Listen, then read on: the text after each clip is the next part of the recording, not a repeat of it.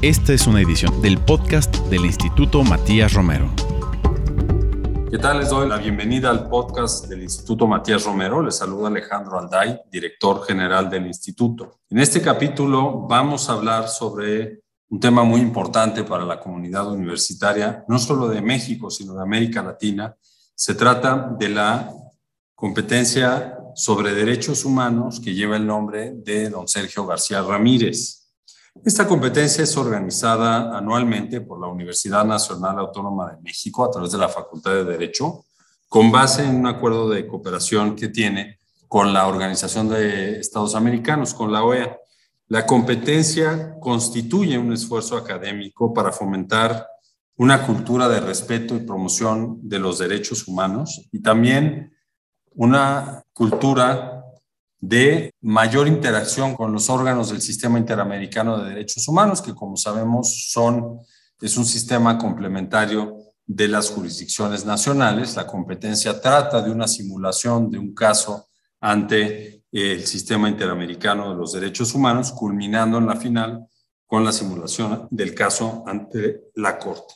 La competencia se ha llevado a cabo desde el año 2011 y en esta ocasión Tuvimos una gran participación eh, en México, pero al final de los ocho equipos que llegaron a esta etapa, cinco fueron representantes de universidades mexicanas y lo que más gusto nos da es que tres fueron de universidades de Argentina, de Guatemala y del Perú, representantes que fueron finalmente las ganadoras. Me da mucho gusto conversar con Rubiela Gaspar Clavo y Marisol Matienzo León, quienes son integrantes del equipo ganador de esta competencia universitaria, Sergio García Ramírez, quienes representaron a la Pontificia Universidad Católica del Perú. ¿Cómo están Rubiela y Marisol? Bienvenidas. Gracias por estar con nosotros. Hola, ¿qué tal Alejandro eh, y equipo del instituto? Muchas gracias eh, por la invitación y muy feliz de estar acá compartiendo nuestra experiencia en la competencia. Hola, ¿qué tal eh, con todos y todas? Eh, también es un grato honor estar aquí junto al instituto y junto también a Alejandro para poder multiplicar y sobre todo seguir difundiendo los derechos humanos en diferentes instancias y que mejor aún desde el pregrado para que también otras personas puedan incentivar eh, participar dentro de estos concursos y hacer de su vida profesional y también personal eh, que los derechos humanos pues sean parte de esta. Muchas gracias. Rubiela Gaspar Clavo, además de ser estudiante de la Pontificia Universidad Católica del Perú, se desempeña como practicante preprofesional del Tribunal Constitucional del Perú. Y Marisol, también como estudiante de Derecho de esta universidad, es ex practicante también en el Tribunal Constitucional y asistente de docencia del curso de Derecho Internacional y Derecho de Familia. Entonces son dos jóvenes estudiantes de Derecho muy involucradas con el tema de los derechos humanos y también el tema del papel que llevan a cabo el Tribunal Constitucional, en este caso de su país, del Perú. Les quisiera preguntar en primer lugar, las competencias internacionales como este concurso universitario Sergio García Ramírez son experiencias que apoyan desde luego la formación para quienes estudian derecho, para convertirse especialistas en derechos humanos en nuestra región, en América Latina. Primera pregunta, ¿cómo desde una universidad del Perú se vincularon, conocieron y tomaron la decisión de participar en la competencia Sergio García Ramírez en una universidad mexicana? De hecho, es interesante porque tanto Marisol como yo tenemos distintas experiencias que se complementan. En mi caso, no había participado en una competencia nacional y mucho menos en una internacional, pero eh, sí tenía muchos deseos desde, desde que entré a la universidad de participar en, en este tipo de competencias que son como mood courts y sobre todo, pues, que este, qué mejor experiencia que participar en, en una de, de tanto renombre y tan importante como es la competencia Sergio García Ramírez. Y bueno, mi interés en realidad fue primero por la trascendencia que conocía de, esta competencia y segundo porque también, bueno, Marisol y otra compañera eh, tenían ya una experiencia previa en este tipo de competencias, así que nos animaron a mí y, a otra compañera a participar. Así que éramos un, equipo de, dos chicas, digamos, con, experiencia en estas competencias y dos chicas que recién estaban iniciando. Y bueno, yo era una de ellas, ¿no? Que con, muchas ganas y, con mucha, este, bueno, satisfacción también eh, pude, pude participar. Pues muy bien, Rubiela, felicidades. Ahora, Marisol, tú, como acabamos de escuchar, ya tenías experiencia en otras competencias. ¿Cómo la comparas esta competencia, la Sergio García Ramírez, con otras en las que hayas participado? Y compártenos también qué particularidades generó el hecho de que en este año se desarrollara en modalidad virtual esta competencia. En el caso eh, personal, como lo dice Rubiela, yo había participado anteriormente en una competencia la competencia fue el séptimo concurso internacional de derechos humanos de la Universidad Autónoma Latinoamericana y el Instituto Colombiano de Derechos Humanos, en la cual salí ganadora también eh, siendo partícipe con mi compañera Nicole Gamarra como un equipo y representando a la agencia estatal. Eh, asimismo, dentro de este concurso también se desarrolló de manera virtual y eh, nos dio la oportunidad de poder hacer una pasantía en la Corte Interamericana de Derechos Humanos a ambas en ese sentido, nosotras nos involucramos en poder buscar otras oportunidades también de crecimiento y de aprendizaje. Y es ahí donde encontramos esta competencia también de bastante, no solo prestigio, sino eh, una competencia de mucho nivel competitivo, porque son de diferentes universidades, estudiantes, y además de ello, el formato es totalmente diferente al, al que hemos participado ya que en primer lugar el de Colombia, el caso no va cambiando en el tiempo, se mantiene, digamos, perenne. Asimismo, en, este, en esta competencia, pues cada fase iba cambiando, porque en primer lugar nos enfrentamos a una sede nacional, luego nos, nos presentamos frente a la comisión. La petición, ¿no? Ante la comisión, sí. sí, pero y de esa forma pues se hizo todo este reconocimiento del caso y además de ellos hubieron hechos distintos. Entonces definitivamente ameritó una preparación diferente.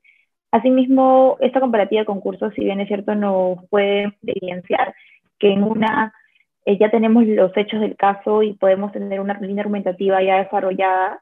Eh, en la competencia tocaba otros temas distintos porque en primer lugar, los hechos iban cambiando y la línea argumentativa también tenía que ir siendo distinta.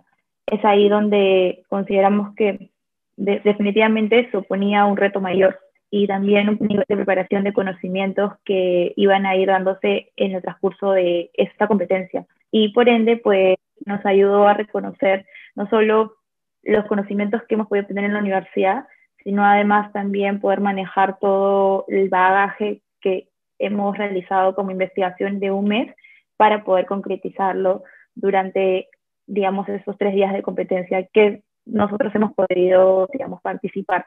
Porque también hay algo que resaltar que no sabíamos si íbamos a ser finalistas o semifinalistas. Entonces, cada sesión era un reto distinto y así íbamos, digamos, posicionándonos en las tablas con otros equipos. Muy bien, muchísimas gracias. Evidentemente a nosotros en el instituto nos gusta mucho resaltar la preparación que tienen eh, las personas que concursan para esta competencia, como la García Ramírez, como el concurso Jean Pictet de Derecho Internacional Humanitario, el JESUP, que es eh, también una simulación ante la Corte Internacional de Justicia, pero en este caso concreto, en materia de derechos humanos ante el sistema interamericano, ¿cómo se preparan en concreto para este concurso?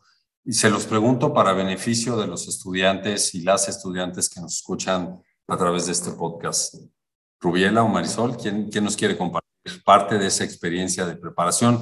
Me da mucho gusto escuchar que estuvieron en, las pasantías de la Corte Interamericana, que es una gran escuela. Más aprovechamos para saludar a, a Pablo Saavedra, quien es el responsable de esas pasantías. ¿Quién quisiera compartir sobre la preparación?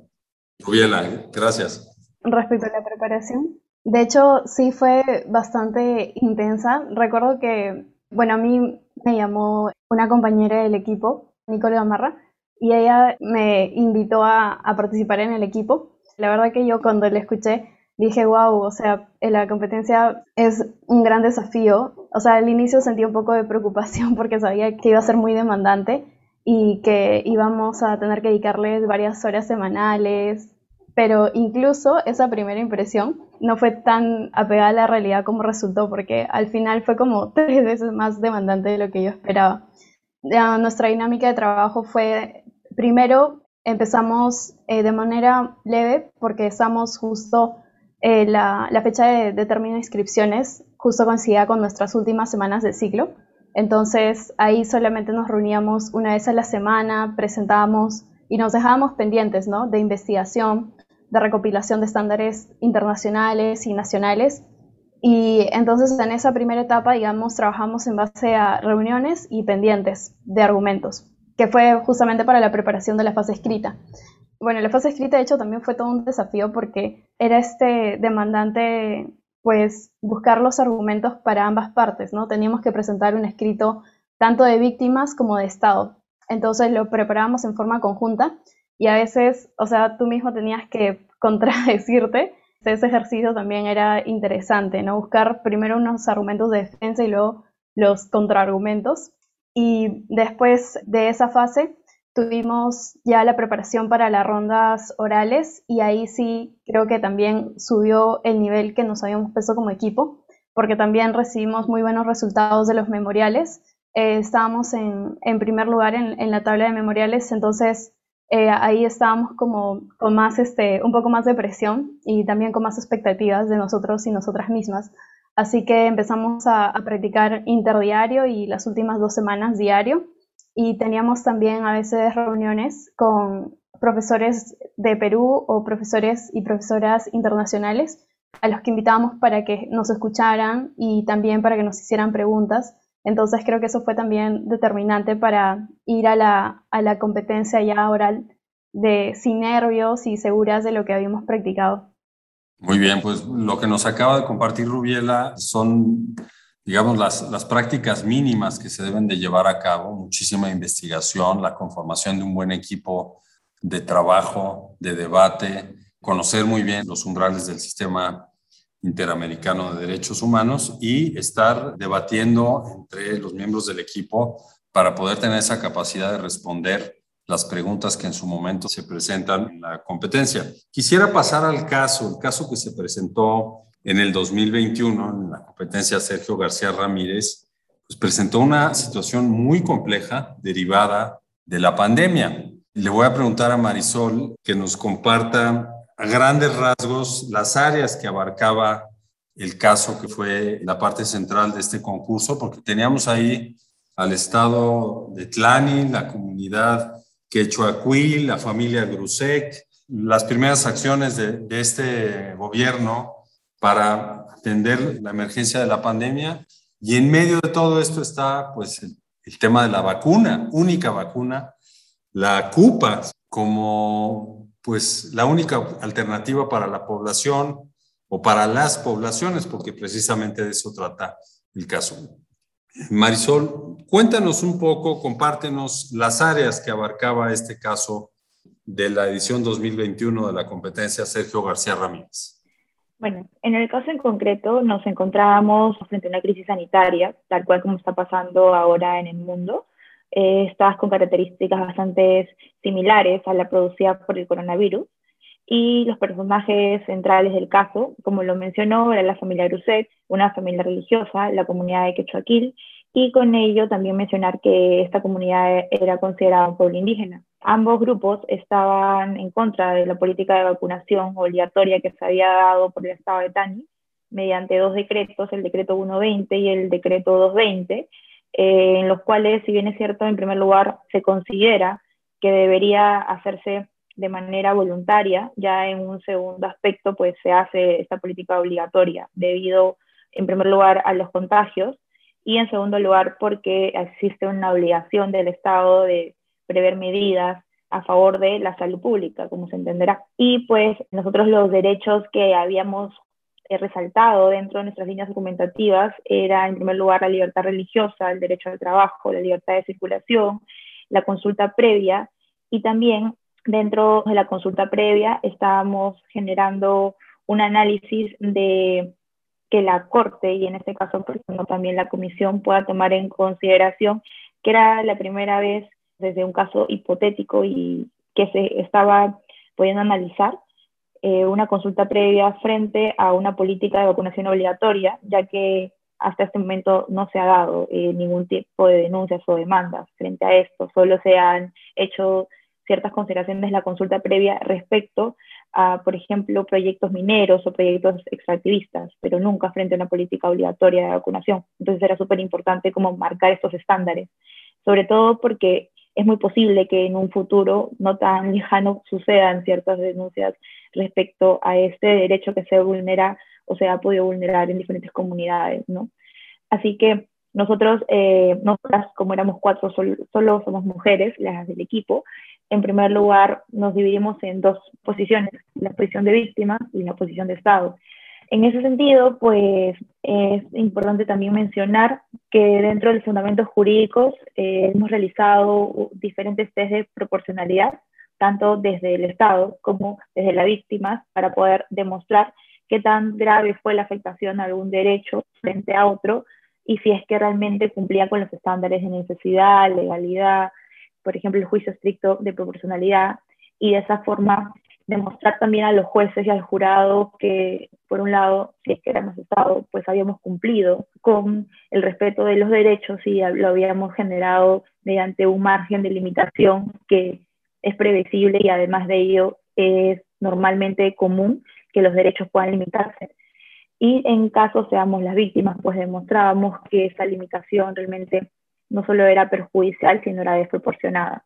Y es ahí donde encontramos el choque argumentativo entre el Estado y las víctimas. Dentro de nuestra línea argumentativa, y siempre desde un comienzo habíamos planeado esto, era no ponernos a una política obligatoria de vacunación, porque sabemos que responde a una necesidad de salud que definitivamente está tratando de poder sobrellevarse dentro de diferentes países y más aún en el estado de Tani, sino que se cumplan bajo los estándares que ya se han dado en otros casos y también limitando derechos, pero que sean de manera proporcionada, porque no estábamos oponiéndonos a la política perfecta, sino a cómo se había dado esto. Y es ahí donde aplicamos el criterio de convencionalidad, aplicamos también los criterios eh, de la Corte y de la Comisión que ya anteriormente se había pronunciado sobre la libertad de circulación, sobre, por ejemplo, la consulta previa y el derecho al trabajo, ¿no? Y es ahí donde pudimos construir la teoría del caso. Preguntaría ahora, pensando en la dinámica de un equipo de cuatro mujeres, cuatro abogadas o estudiantes de derecho, ¿cómo se adaptan frente a las distintas temáticas del caso? Es decir, Estamos frente a un tema que todos y todas estamos viviendo hoy en día. Es un tema cercano, el de salud pública por una pandemia, pero además con temas que pueden involucrar las convicciones de cada uno o cada una de nosotros, que son los derechos de las comunidades indígenas, cómo argumentan desde el Estado que sí se hizo bien la consulta conforme lo marca el artículo 169 y cómo se argumenta desde el otro lado que no fue completa, exhaustiva. Y también el tema de las comunidades religiosas, el respeto a sus derechos, temas como la objeción de conciencia, en fin, internamente como equipo, ¿cómo se adaptan a esto? Sobre todo porque, como nos ha dicho Marisol, tienen que desempeñar los dos papeles, el del Estado y la representación de víctimas. ¿Cómo fluye esta relación internamente, Rubiela? Eh, sí, en verdad había momentos de muchas contradicciones personales y también como en la teoría, porque a veces desde el Estado era eh, un poco más quizás desafiante defender o, o abogar que en verdad ciertas vulneraciones a los derechos. Sin embargo, en realidad el caso tenía elementos y también hubieron elementos que se agregaron con las preguntas aclaratorias que nos ayudaron bastante. A mí y a mi compañera Rosemary Flores nos habíamos preparado como la defensa del Estado creo que, bueno, un argumento central era el tema del interés público, ¿no? También está reconocido en la, en la Convención Americana sobre Derechos Humanos como un límite, por ejemplo, para la libertad de circulación. Entonces, este tema de el, ok, hay derechos en conflicto, pero para eso también aplicamos muchos test de proporcionalidad cuando encontrábamos diferentes derechos en conflicto, pero también el argumento central era esto, ¿no? Era el derecho, por ejemplo, la, libertad religiosa estaba entrando en conflicto ya con derechos de tercero o poniendo en amenaza este, la integridad, la salud de otras personas, incluso la vida. Entonces, ahí ese era el núcleo del problema, el tema de cómo tiene que balancearse la salud pública con otros derechos, sobre todo de comunidades que pueden ser minorías o pueden ser comunidades como, recuerdo que lo mencionaba mucho, la defensa de las víctimas históricamente discriminadas, ¿no? Entonces, creo que no era una posición fácil, pero justamente ese espacio a la controversia era lo que nos permitía a ambas partes aportar más y también había una pasión personal por la investigación, ¿no? Porque hasta cierto punto te vinculas tanto con el caso que realmente quieres encontrar una respuesta, una solución jurídica a ello. A ver, una pregunta para Marisol, porque ella estuvo como oradora en la ronda final y le tocó al equipo de la Pontificia Universidad Católica del Perú, le tocó representar a las víctimas. Yo te pregunto, en primer lugar, si te fue más fácil ser representante de las víctimas y en segundo lugar, subrayo eh, la sofisticación que ya tiene el sistema interamericano de derechos humanos, porque de ahí la relevancia de estos concursos para que se conozca mejor como un garante de los derechos de las personas, de los derechos fundamentales, como un sistema que atiende también los derechos de los distintos colectivos que hay en el hemisferio. Entonces, Marisol, ¿hubiera sido distinto tu desempeño si hubieras representado al Estado o no? Eh, gracias por la pregunta. La verdad es que fue un reto porque la primera vez que participé junto con mi compañera Nicola Amarra fuimos agentes estatales y de por sí nosotras, y la incluyo también, desarrollamos un rol protector, garantista desde el Estado y es diferente pues estar desde el otro lado, ¿no? Desde las víctimas, porque también hay muchos sentires dentro del, del, proceso. Es ahí donde no podría decir que fue más fácil o más difícil, yo creería que es un reto distinto, lo llamaría de esa forma, por el mismo hecho de también salir de la zona de confort donde te has, digamos, donde has iniciado, donde has comenzado en los concursos de derechos humanos. Y por ese lado, al principio, personalmente, fue un proceso distinto el ser parte y sentirme muy cómoda con la familia Grosé, con la comunidad quechuaquil, y además de ello también hacer mío sus sentires, aunque sea un caso ficticio, porque te das cuenta al final del día que esto sucede, quizás no está la denuncia ahora, no hay una demanda, pero definitivamente hay personas que están siendo obligadas a vacunarse sin una debida autorización o sin consentimiento que de por sí la Corte Interamericana ya mencionaba en diferentes casos, ¿no? En el caso, por ejemplo, de la comunidad garifuna del Triunfo de la Cruz y sus miembros versus Honduras, pero ahí está el reto de una consulta previa que es establecido bajo otros parámetros, en tanto no es una política y nosotros teníamos la teoría del caso de cómo podría razonablemente y en base a diferentes pensamientos también decidir o generar un precedente. Y eso es algo importantísimo que nosotras consideramos, ya que como eh, lo, mencionó usted también, eh, la Corte ha venido desarrollando una línea jurisprudencial bastante interesante sobre la consulta previa para las comunidades indígenas.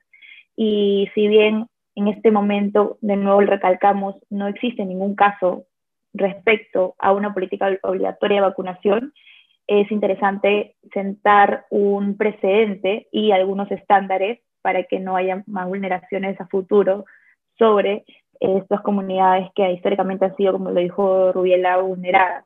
Y más aún en una pandemia que los derechos no son realmente o no desaparecen, los derechos continúan, simplemente son limitados pero tiene que ser dentro de un marco de proporcionalidad y un respeto a los mismos. También señalar que había un hecho muy interesante que fue de confrontación con el Estado eh, y era el tema del derecho al trabajo de la señora Esperanza y de su esposo. Si bien se alegaba que la señora Esperanza había sido retirada de su puesto laboral porque eh, no había cumplido justificadamente sus labores, era interesante también evidenciar que dentro de un marco de pandemia las mujeres se encuentran en una situación mucho más de vulnerabilidad y que los estereotipos de género se agravan en esa situación. Y es ahí donde demostrando esta característica, pues también podríamos evidenciar que había habido un despido injustificado y con una causa discriminatoria, que es un motivo prohibido por, eh, en este caso, por la Convención Interamericana de Derechos Humanos. Y ese fue un punto de debate relevante con el Estado, porque el Estado alegaba a que nunca la señora Esperanza había notificado a su puesto laboral que iba a dejar de asistir, pero lamentablemente los hechos del caso se desprende específicamente que ella sí lo avisó. Entonces es ahí donde también era interesante pues discutir sobre ese hecho puntual. Así es, si no mal recuerdo, en este caso la señora Grusek había señalado que no podía asistir por cuestiones familiares, porque derivada de la pandemia los hijos que eran en edad de, de niños tenían que tomar sus clases o seguir su educación desde casa. Y es interesante porque en el caso lo vimos y es un reflejo de, de la cultura que todavía impera en muchos lugares, que se asumen los roles para la mujer ante ciertas circunstancias, ¿no? En este caso, ella tenía que ir a su casa y el Estado ya lo daba por hecho. Entonces, me gustó mucho el reivindicar el papel de la mujer a través de la historia de esta mujer, sobre cómo los roles están muy mal asignados y muy mal interpretados históricamente y afortunadamente la convención ya tiene una base importante y el desarrollo de la jurisprudencia del sistema interamericano para reivindicar derechos de las mujeres y evitar caer en simplemente la asignación de cargas como la doméstica, como algo natural, ¿no? Rubiela, ¿qué opinas tú sobre esto? Sí, definitivamente. Me acuerdo que cuando la primera reunión que tuvimos para discutir el caso fue este, algo que eh, las cuatro evidenciamos de manera rápida, ¿no? Como se mencionaba que, que, hubo este despido, el Estado alegaba que era, era un despido justificado porque mencionaba que en tal ley del estado de Tani estaba regulado, fue conforme a derecho. Sin embargo, claro, nosotras conocemos que algo que está en la realidad en muchos países son las cargas domésticas extra que han tenido que asumir las mujeres a raíz de la pandemia, ¿no? El cuidado de los hijos, la orientación a los hijos para las clases virtuales, eh, cuidado de, de otras personas adultas mayores. Entonces todo eso ha sido, pues, o sea, como digo, es una realidad, entonces era también eh, fácil evidenciar ello en el, en el caso y definitivamente ha habido un debate en torno al género en, en cada una de estas etapas que, que, sinceramente para el Estado era, era desafiante, pero creo que a través de la, de la investigación eh, podíamos encontrar algunos parámetros objetivos recurriendo a, a jurisprudencia, de, por ejemplo, de la Corte Constitucional de Colombia, eh, respecto a en qué casos eso podría considerarse como un despido arbitrario, ¿no? Pero sí, definitivamente el enfoque de género ha sido algo que ha acompañado la discusión y ha sido un punto en el que hemos dedicado buena parte de la investigación.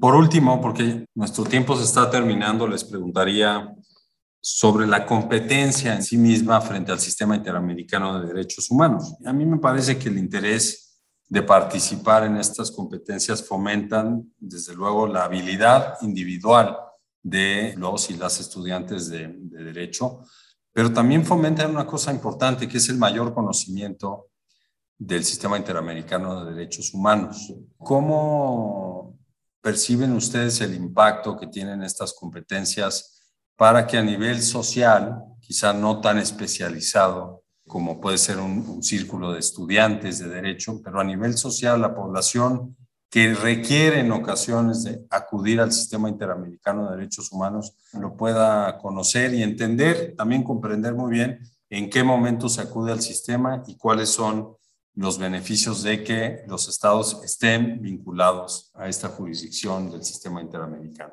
Marisol.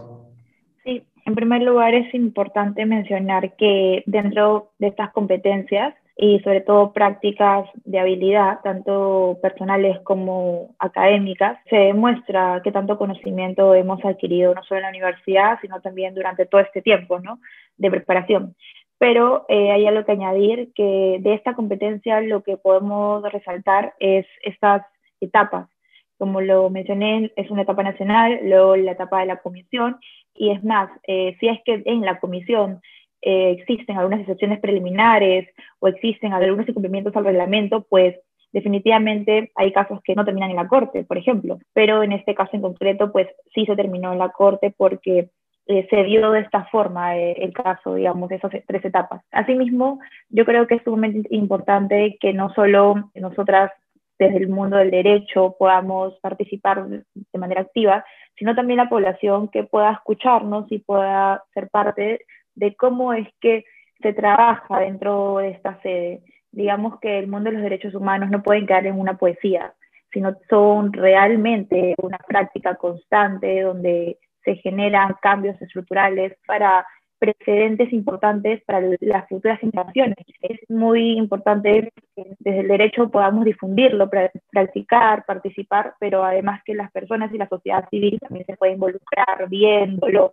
o leyéndolo o como también lo ha mencionado la Corte, a los estados, que los estados tienen que divulgar los derechos adquiridos que se tienen. Y por otra parte, el llevar a la práctica todos estos conocimientos es sumamente sustancial para mí como estudiante y como ya futura egresada, porque me permite conocer en realidad cómo es que funcionan.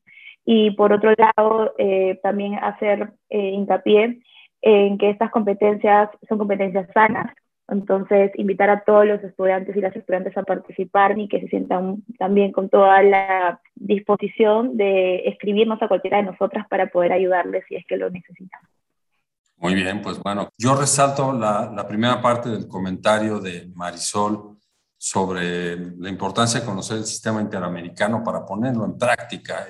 los casos que llegan al sistema interamericano y los que generan después sentencias de la Corte, pues obedecen a situaciones muy difíciles, a contextos de violaciones muy graves a los derechos humanos en Perú, en Guatemala, en México, en El Salvador, o a disposiciones legales o, peor aún, disposiciones desde el Poder Ejecutivo que cuestionan precisamente la vigencia de los derechos humanos, como lo hemos visto también en muchos de los países que reconocemos la jurisdicción del sistema interamericano de derechos humanos. Entonces, importante eh, este tipo de experiencias para poder desarrollar habilidades que el día de mañana cumplan un servicio para los estados, para la población y que no necesariamente están peleadas las dos, las dos cosas, simplemente es buscar las vías de garantizar los derechos humanos de todas las personas y de los colectivos que integran las sociedades.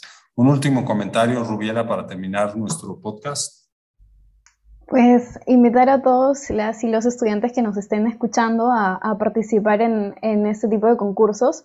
Creo que como dijo Marisol, es una oportunidad para aprender, para investigar, para desarrollar habilidades de oratoria y también para generar más empatía, ¿no? Porque como bien mencionas, Alejandro, los casos que llegan a la corte no son casos sencillos, sino que son casos bastante complicados y también una, cuando conoce los casos, cuando investiga, puede conocer mejor la situación de, las personas que, recurren al sistema interamericano, que normalmente son también personas que se encuentran en situaciones de vulnerabilidad. Así que, bueno, con eso es lo último, animar a todos mis compañeros y compañeras a participar en este tipo de competencias, de verdad. Muy bien, pues agradecemos a Rubiela Gaspar Clavo y a Marisol Matienzo León, quienes son integrantes del equipo, que por ser es un equipo compuesto por cuatro mujeres, lo cual también es muy importante pensando en la reivindicación del papel de las mujeres a nivel profesional. Ganadoras de la competencia del 2021, Sergio García Ramírez, muchas felicidades muchas gracias por su participación en este espacio. Les invitamos a que nos escuchen a través de las plataformas Spotify, Apple Podcasts y SoundCloud, así como en la página web y en las redes sociales del Instituto Matías Romero. Agradezco la producción de este capítulo del podcast a cargo de Saúl Juárez, Jorge Escamilla y Gilberto Díaz. Me despido de ustedes. Nos escuchamos. Hasta la próxima. Esta fue una edición del podcast del Instituto Matías Romero.